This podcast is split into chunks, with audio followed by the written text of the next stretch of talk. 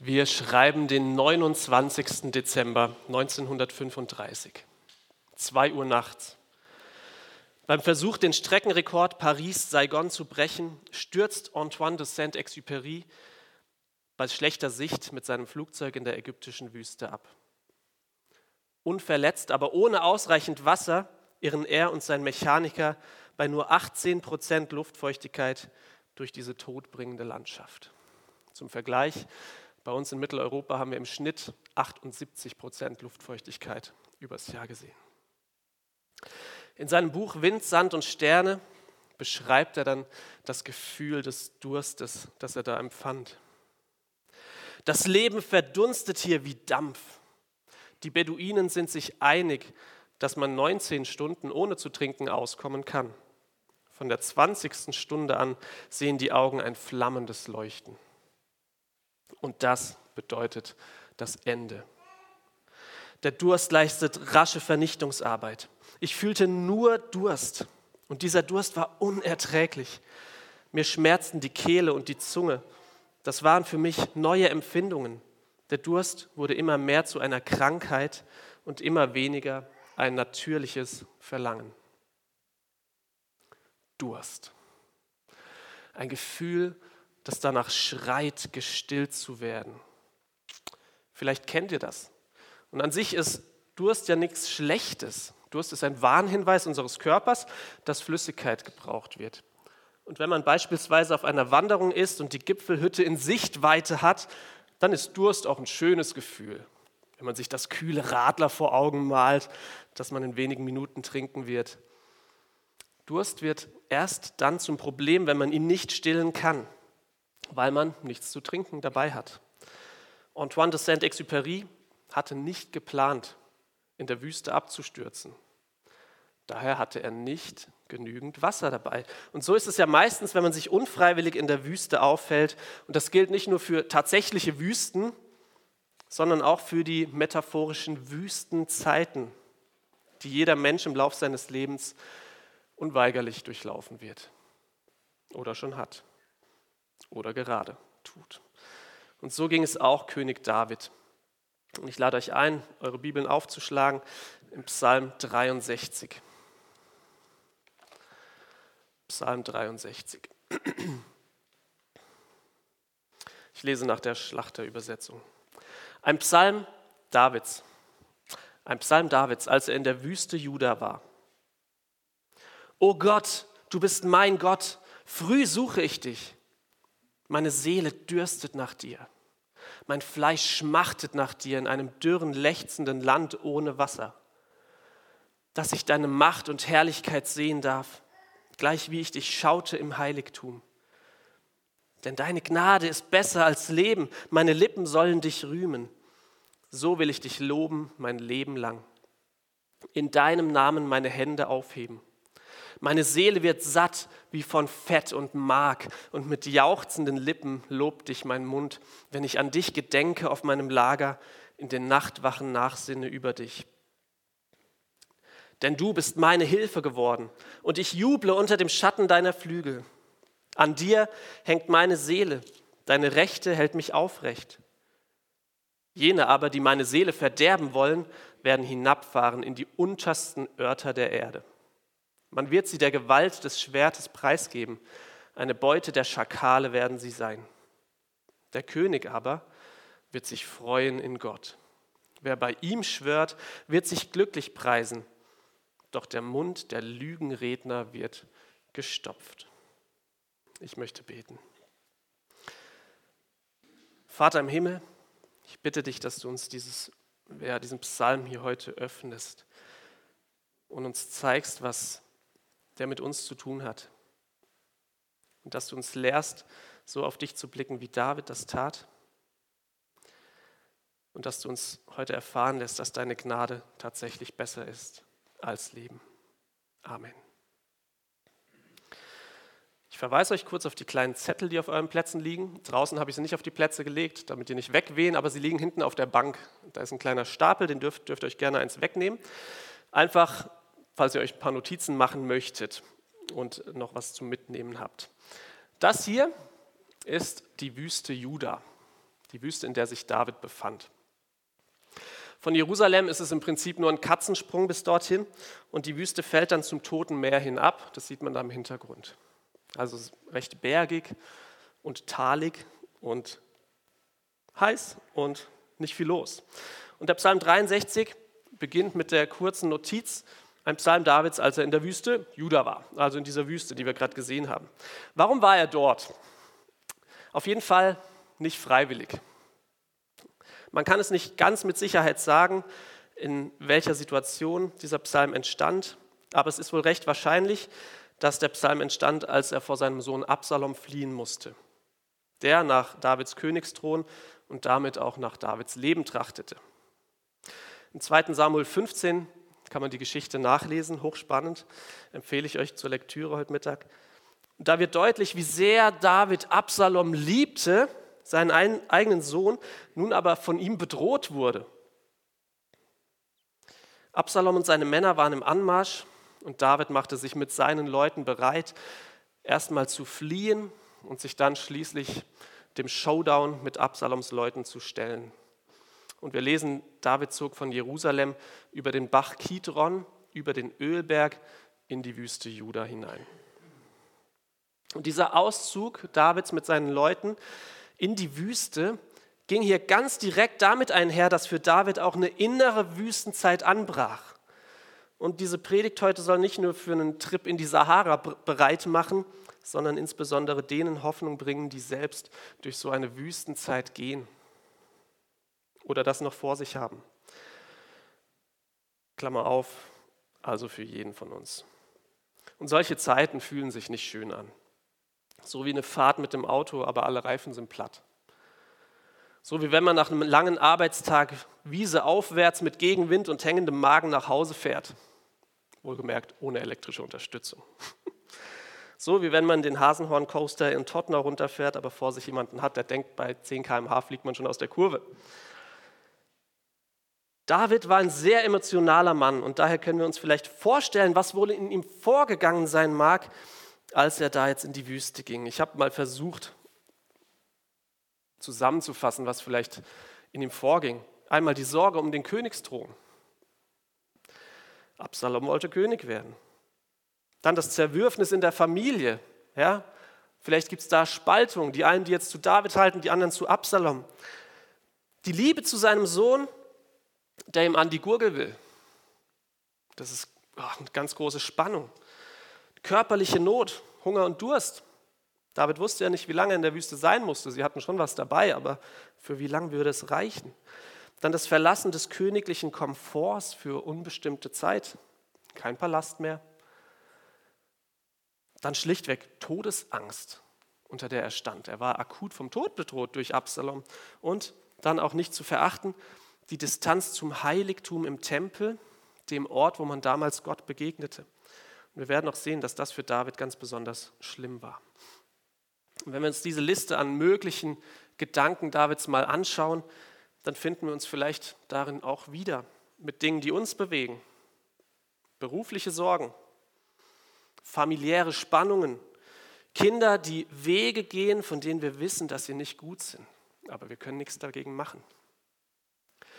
Körperliche Not, Krankheit, chronische Erschöpfung, unbequeme Lebenssituationen, vielleicht sogar Todesangst und schließlich die Abwesenheit dessen, wovon wir uns Erfüllung erhoffen. Sei das der unerfüllte Partnerwunsch oder dass wir uns nicht schön genug finden, der unerfüllte Kinderwunsch, ein Beruf, in dem wir gefangen sind und eigentlich gern was anderes machen möchten. Vielleicht sind es solche Sachen. Was ist bei euch? Und in, diesem, in dieser Wüstenzeit, dem Durst, der Hitze, der Verzweiflung, finde ich, dass David echt Nerven hat, erstmal einen, äh, ein Lied zu dichten. Ja. Umso spannender, wenn wir uns jetzt den Inhalt dieses Liedes genauer anschauen. Was von vornherein auffällt, ist, dass Davids Bestreben überhaupt gar nicht darauf liegt, von Gott gezeigt zu bekommen, was er jetzt tun soll. Ich würde Gott anflehen, mir zu zeigen, wie ich jetzt handeln soll, würde ihn um seinen Schutz bitten und dass doch alles bitte wieder in Ordnung kommen möge. David aber sagt, O Gott, du bist mein Gott. Man überliest das schnell, aber das ist ein Statement, das es in sich hat. In diesem Oh Gott, da liegt eigentlich schon alle Wüste, aller Durst drin. Kleine Randnotiz, als ernstes Gebet gesprochen hat, Oh Gott, seine absolute Berechtigung. Aber ich wünsche mir so sehr, dass gerade die Kinder Gottes sich abgewöhnen, Gottes heiligen Namen anstelle eines Schimpfwortes zu gebrauchen. Klammer zu. Es geht weiter. Du bist mein Gott. David macht sich und uns klar, wen er hier anruft. Es ist sein Gott, der persönliche Gott, den David schon in Höhen und Tiefen erfahren hat und den er innig liebt und kennt. Sprich, nur wer Gott persönlich kennt, wird die Stillung seines Durstes durch ihn in Wüstenzeiten auch erfahren können. Wenn du keine Beziehung zu Gott hast, dann hast du auch keine Erfahrungen mit ihm gesammelt und kannst nicht sagen, mein Gott, denn dann ist dein Gott vielleicht ja jemand anderes oder etwas anderes. Beispiel dazu, in Jeremia 9, Vers 22 sagt Gott, der Weise rühme sich nicht seiner Weisheit und der Starke rühme sich nicht seiner Stärke.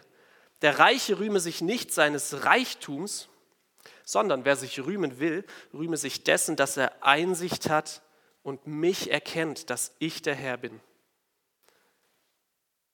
Wessen rühmst du dich? Sprich, wer ist dein Gott? Dein Geld? Deine Stärke? Deine Intelligenz? Deine Gesundheit? Dein Aussehen? David bekennt hier, oh Gott, du bist mein Gott. Und David war ein weiser, reicher, gut aussehender und starker Mann. Aber er hat sich nicht darauf verlassen, sondern auf Gott, seinen Herrn. Und es geht weiter im Text. O Gott, du bist mein Gott, früh suche ich dich. Und ich finde, darin liegt der Beweis dafür, dass David sich eben nicht auf seine Fähigkeiten, sondern voll auf Gott verlassen wollte. Er will nicht erstmal den Tag auf sich zukommen lassen und schauen, was er vielleicht allein geregelt kriegt, bevor er Gott fragt. Und ehrlich gesagt, ich mache das oft. Erstmal schauen, was dabei rauskommt. Wenn es läuft, ja, dann brauche ich Gott ja eigentlich auch nicht, oder? Wenn ich merke, dass es nicht läuft, dann kann ich mich ja immer noch an Gott wenden. Aber mir kam die Liedzeile in den Sinn, von welcher ein Freund ist unser Jesus, wo es heißt, ähm, wer mag sagen und ermessen, wie viel Heil verloren geht, wenn wir nicht zu ihm uns wenden und ihn suchen im Gebet. Und wenn wir es schon tun, warum dann nicht gleich? Meine Frau ist Lehrerin für AES, Alltagskultur, Ernährung und Gesundheit. Man ist da viel in der Küche und auch äh, man näht auch und so weiter. Und ihren Schülern vermittelt sie die Faustregel, man soll frühstücken wie ein Kaiser, Mittagessen wie ein König und Abendessen wie ein Bettler. Wer gut frühstückt, ist den ganzen Tag fitter und braucht auch weniger Essen und Trinken über den Tag, als wenn man nicht frühstückt. Wir waren neulich auf Klassenfahrt und da gab es ein so reichhaltiges Buffet, ich habe da richtig reingehauen. Wir haben morgens um äh, halb zehn gefrühstückt und es hat mir manchmal den ganzen Tag gereicht, manchmal hatte ich nicht mal Hunger auf Abendessen. Und das ist für mich sehr ungewöhnlich.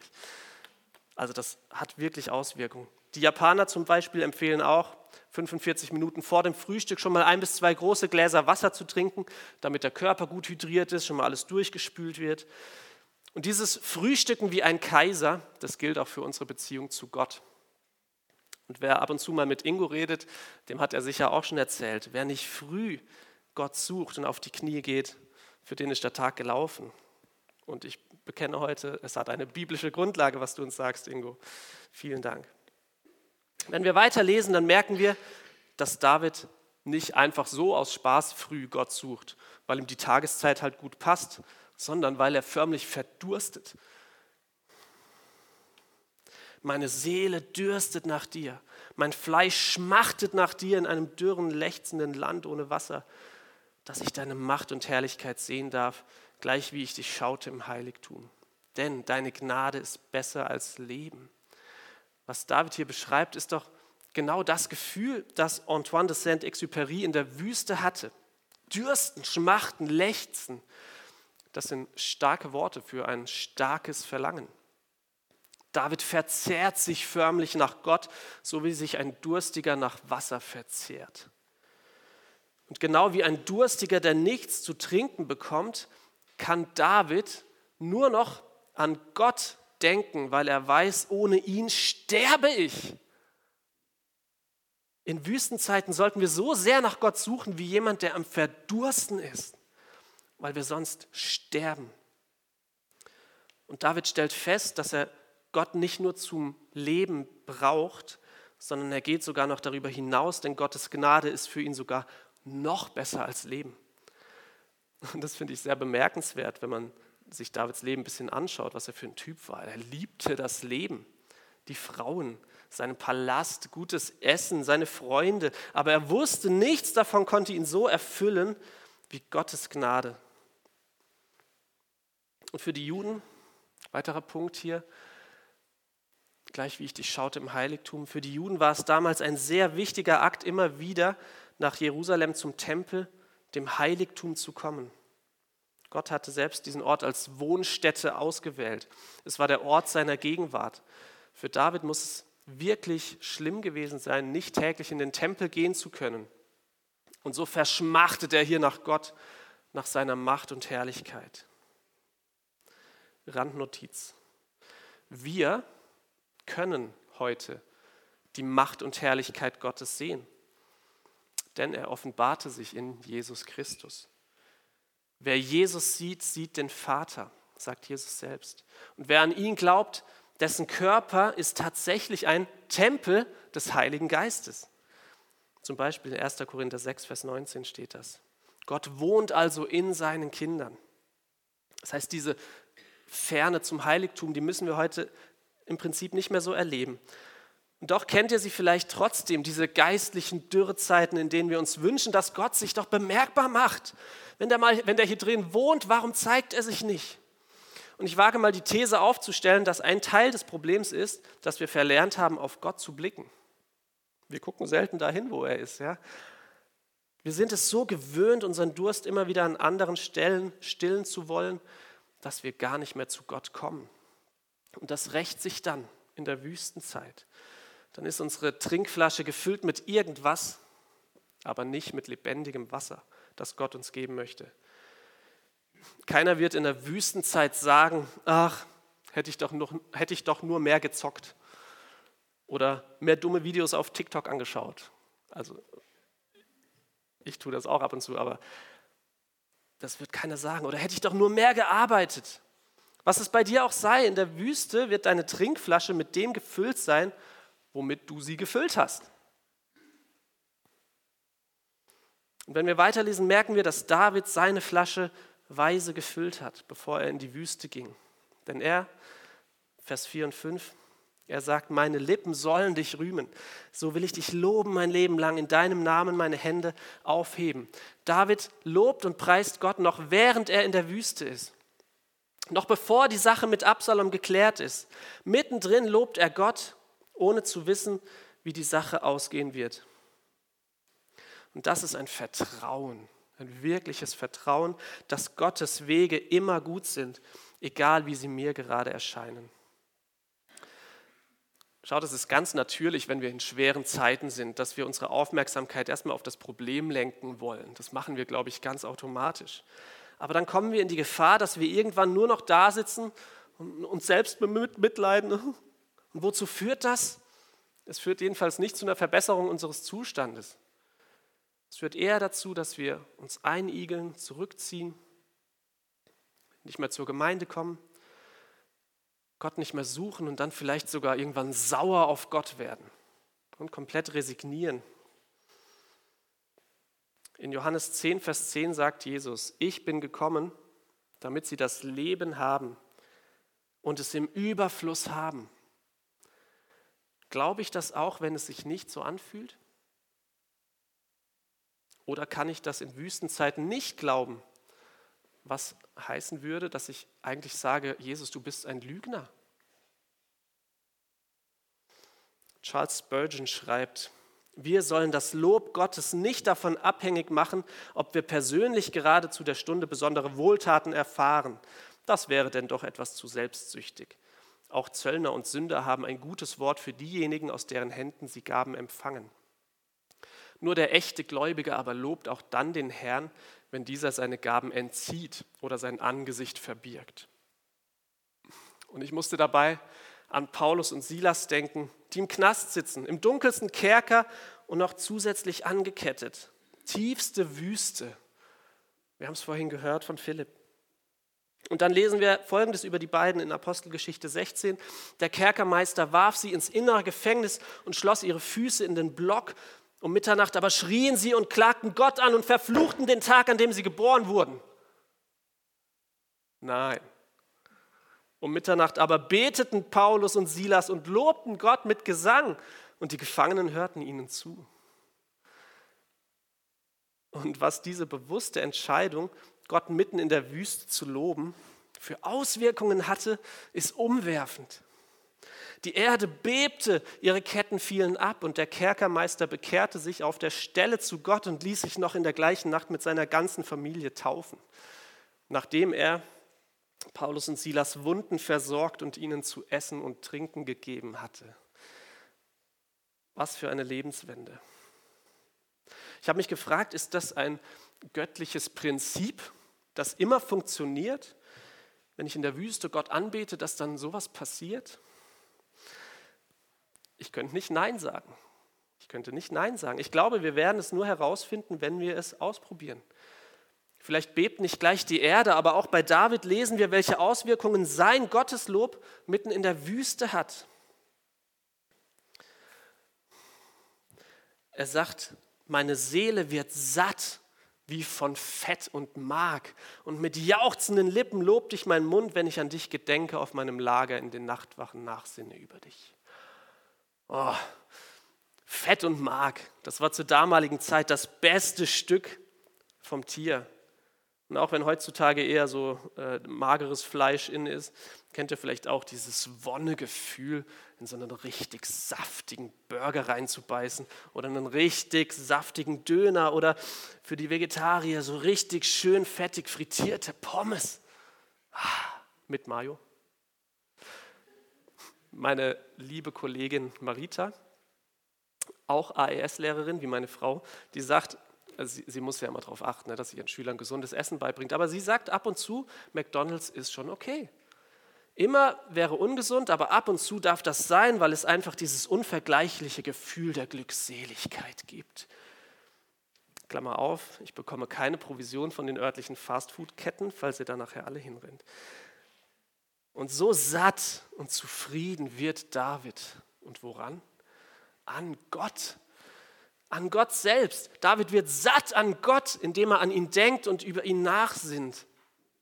Und da bekommt dieser eine Vers aus Psalm 23 irgendwie noch so ein bisschen mehr Gewicht, wo es heißt, du bereitest vor mir einen Tisch im Angesicht meiner Feinde. Du salbest mein Haupt mit Öl und schenkest mir voll ein. Was ich hier noch bemerkenswert finde, ist, dass man von einem König, der vor einer großen Schlacht steht, ja erwarten würde, dass der mit seinen Männern ähm, ja, um den Planungstisch steht und strategische Pläne schmiedet, dem Feind zu begegnen und nicht im Bett zu liegen und über Gott nachzudenken und zu singen. Das klingt ja fast schon lächerlich, ist es aber ganz und gar nicht. Wie kann ich denn nachsinnen über Gott, so wie David es hier schreibt? Ich glaube, dass zwei Elemente dazugehören. Das erste ist, indem ich darin denke, was er mir Gutes getan hat, was er schon getan hat. Dass ich zurückdenke an diese Dinge. In Vers 8. Und zweitens, indem ich mir vor Augen male, wie mein Gott ist, also seine Eigenschaften. Wir lesen hier einiges in diesem Psalm. Vers 3, er ist mächtig, er ist herrlich. Vers 4, er ist gnädig. Vers 8, er breitet seine Flügel über mir aus. Vers 9, er hält mich.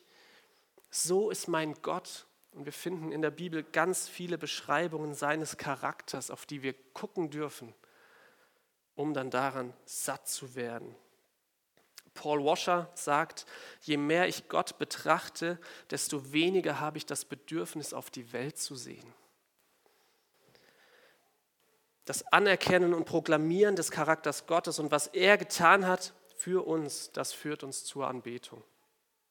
Und dieses Auf ihn blicken wiederum führt dazu, dass wir erkennen, dass unsere Hilfe von ihm kommt. Vers 8, denn du bist meine Hilfe geworden und ich juble unter dem Schatten deiner Flügel. An dir hängt meine Seele, deine Rechte hält mich aufrecht. Weil David sich an die Zusagen Gottes klammert, dass er hilft und seine Flügel über ihm breitet wie eine Henne über ihren Küken, deswegen ist seine Seele sicher verankert in Gott. Und ich fand, als ich das so gelesen habe, so ein schönes Bild. Diese Henne, die ihre Küken unter ihre Flügel ruft, weil da Gefahr droht. Kommt her! Ja, und dieses kleine niedliche Küken, das geht dann da unter die Flügel und kuschelt sich da ein in diese Daunenfedern und ist absolut sicher.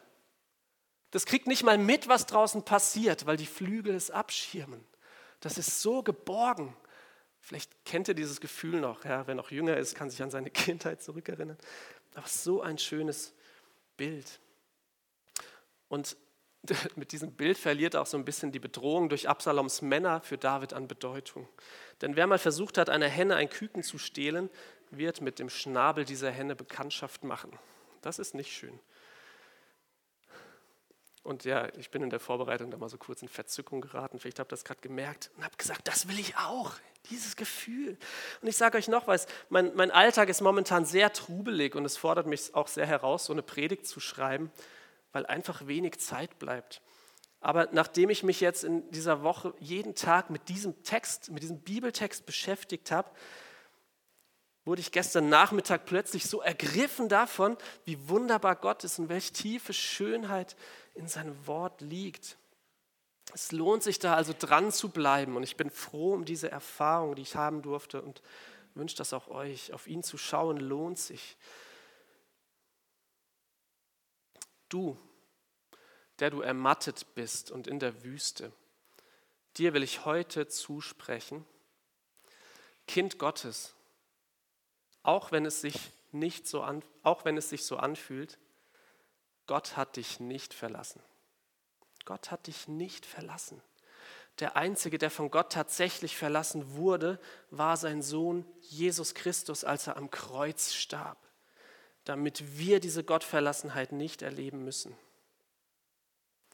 Ganz spannend, nachdem Jesus am Kreuz sagt, mein Gott, mein Gott, warum hast du mich verlassen? Das nächste, was er sagt, ist, Wisst ihr es? Mich dürstet.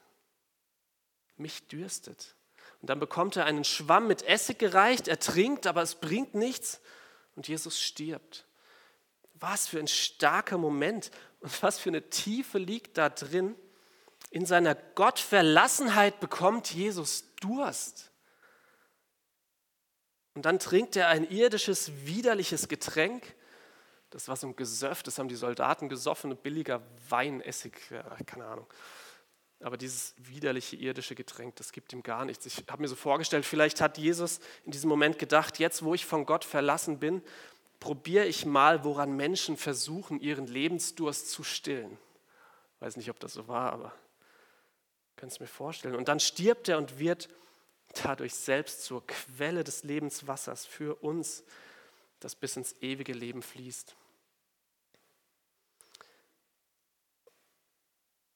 Du bist nicht von Gott verlassen. Und wenn du am Hadern bist und denkst, ach, Gott will mich ja nicht, ich bin viel zu schlecht, ja, vielleicht hast du noch keine Beziehung zu ihm, glaubst noch nicht, dann bist du auf dem richtigen Weg. Ja, du bist zu schlecht für Gott. Du bist nicht genug, um vor ihn treten zu können. Deine Sünde wiegt viel zu schwer. Gottes Zorn würde dich vernichten. Im Bild gesprochen, die Wüstensonne würde dich verbrennen. Du bist nicht genug, aber Jesus Christus ist genug. Er lebte das schuldlose Leben, das du nicht leben kannst. Und dann breitete er am Kreuz seine Arme aus wie eine Henne über ihren Küken und sagte, ich lass den Zorn Gottes über mich ergehen aber meine Kükenkinder sollen verschont bleiben. Jesus trug die Todesstrafe für unsere Sünden und damit ist unsere Schuld bezahlt. Und wer das im Glauben annimmt, ist gerettet. Jesus sagt, so sehr hat Gott die Welt geliebt, dass er seinen eingeborenen Sohn gab, damit jeder, der an ihn glaubt, nicht verloren geht, sondern ewiges Leben hat. Wer an ihn glaubt, wird adoptiert in die Familie und darf als Küken unter den Flügeln Gottes Platz nehmen. Und der kann sich auch in Wüstenzeiten an ihm satt trinken und mit den Worten Davids sprechen, O Gott, du bist mein Gott. Ich möchte beten. Vater im Himmel, ich kann nur staunen. Ich kann nur staunen, wenn ich lese, was David für eine Erfüllung in dir fand, dort in der Wüste, dass er satt wurde, richtig satt. Und ich weiß, hier sitzen Menschen, die sehnen sich danach, auch so satt zu werden an dir. Hilf uns doch, dass wir lernen, auf dich zu blicken und unsere Trinkflasche weise zu füllen mit dem, was wirklich zählt und was wirklich den Durst stillen kann. Hilf uns erfahren, dass deine Gnade wirklich besser ist als Leben und dass es keinen schöneren Ort gibt als unter deinen Flügeln. Das bitte ich dich in deinem Namen, Herr Jesus Christus.